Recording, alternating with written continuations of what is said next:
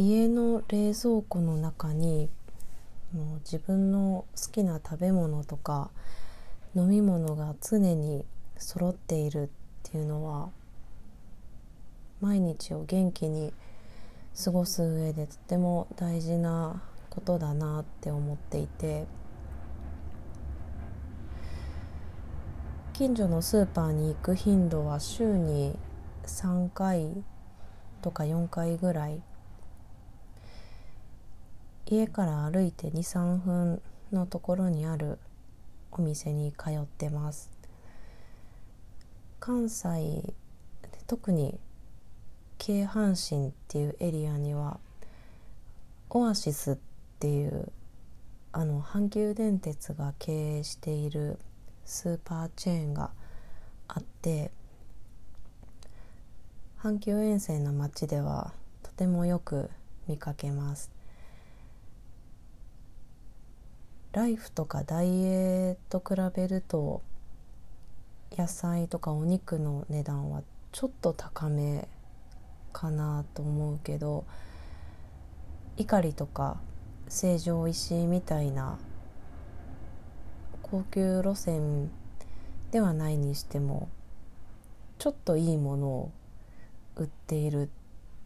ていうコンセプトなのかな、まあ、うちの家の近所にもあるのがオアシスで。うちも10分ぐらい歩けば他の安めのスーパーもあるんだけど近さには変えられないっていうことで日々オアシスにお世話になってます。お酒とかワインの品揃えが多いっていうのはうちのオアシスのいいところかな。スーパーってその地域の特性というか住んでいる人たちが求めているものが何なのかっていうのを品揃え見てるとよく分かって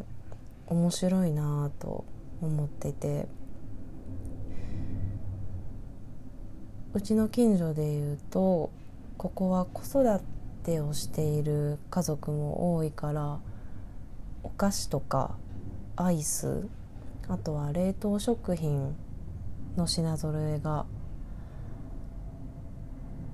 多いかなと思います。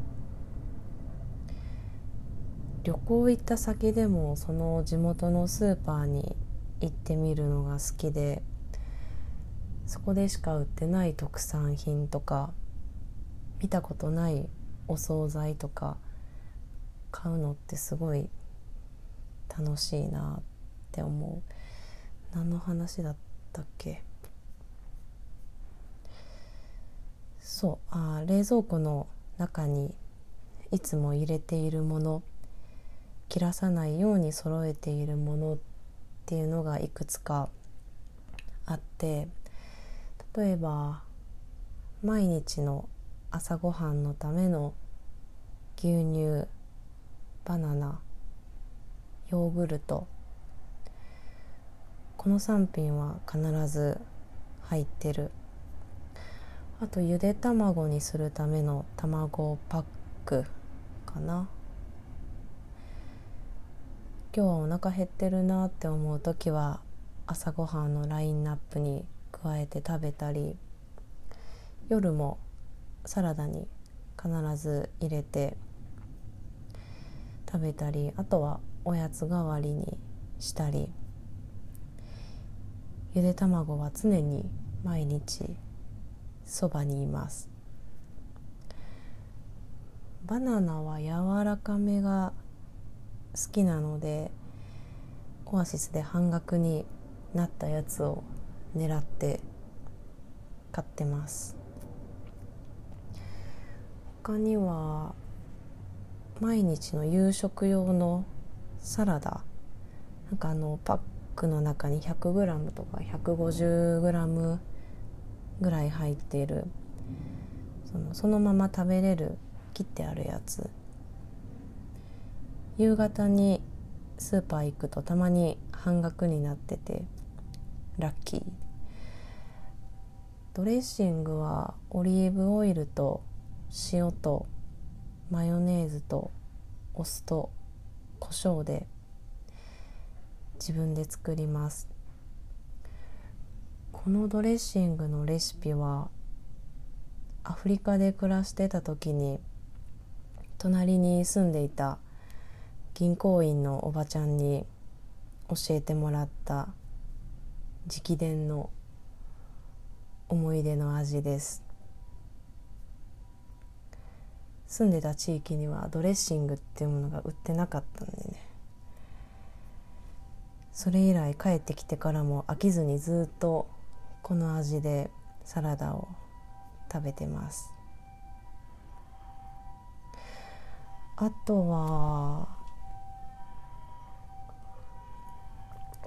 雪印のフルーツ牛乳も好きで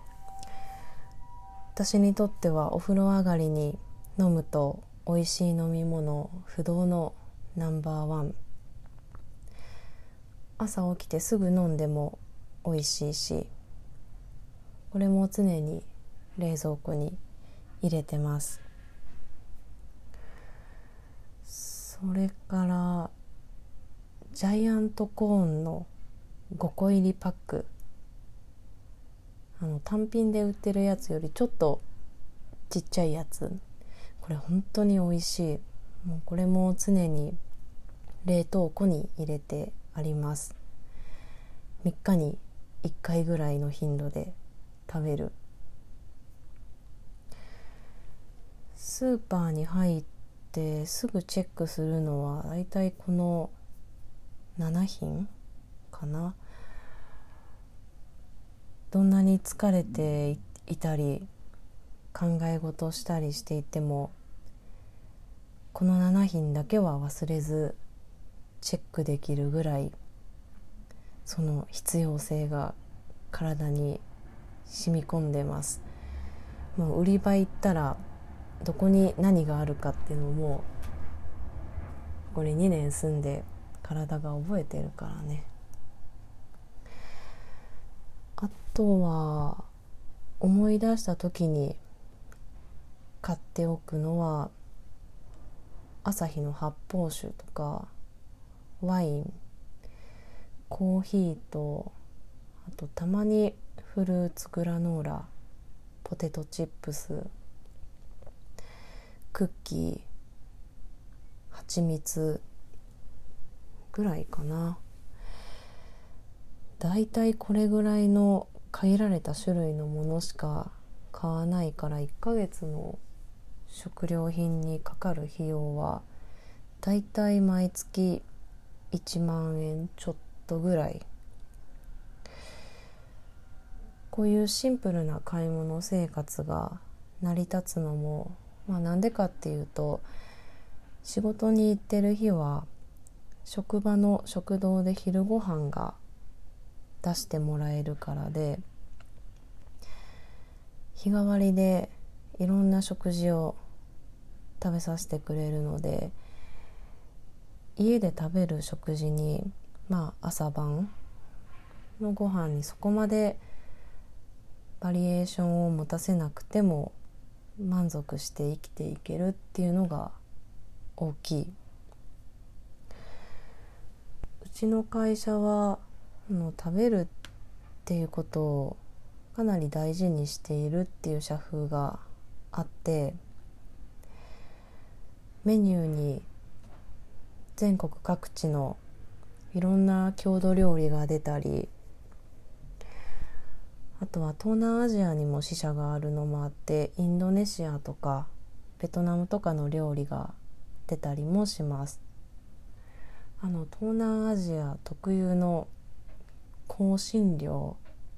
が苦手な人とかはちょっとかわいそうだなと思うけどだいいいつもメイン1品におかず2品あとはご飯と汁物にデザートがついてくるっていうメニューです。朝起きて今日はなんか仕事行くの気分乗らないなっていう日とか体が疲れてる日とかそういう日でもまあ会社行ってお昼ご飯だけでも食べに行くかっていう気持ちで乗り越えてきた日が数えきれないぐらいあります、まあ、そういう意味でも会社で美味しいご飯が食べれるっていうのは長い目で見ると大事な福利厚生の一つかもしれません。お昼ご飯代として毎日数百円いくらかな？300円か400円ぐらい。給料から天引きはされるけど自分で買ったりとかお弁当を作ったりすることを考えると、まあ、かなり助かってるなと思う。後輩とか若い社員で一人暮らししている人とかなかなか食べるっていうことに注力できないっていうかそういう余裕のない人も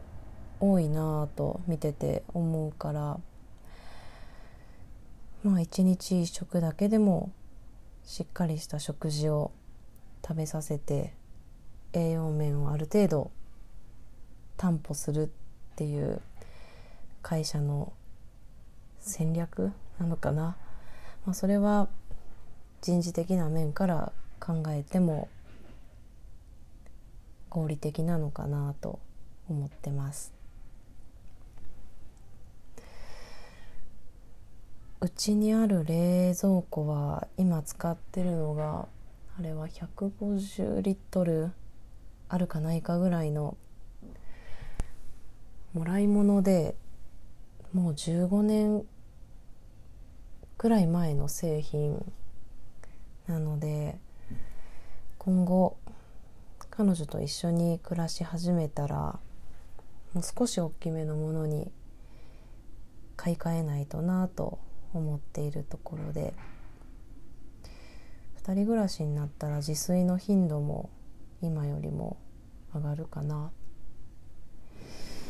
そうなると私のこの買い物生活もうその時には今とは変わっていそうです。どうかな。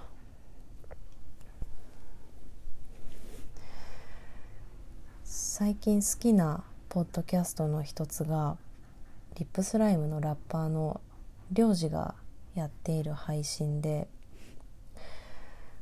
これもう去年からもう続いていたみたいだけど知ったのが最近で小説家の柴咲さんだったかなっていう人とゲストの人と一緒に映画の話をずっとしているっていう飲み屋ですごい人たちの雑談を聞いている気分になるとてもいい番組です。面白い。たまにゲストの人とかが話の流れの中でこんなこと言って大丈夫かな言っちゃっていいのかなっていうのに対して領事が「これはポッドキャストだからいいんだよ」っていうのが面白い。そうですよね。ポッドキャストだからいいんだなって。是非長く配信続けてほしいなって思ってます。大好きです。外が急に雨風が強くなってきました。どうか無事で。ではまた。終わり。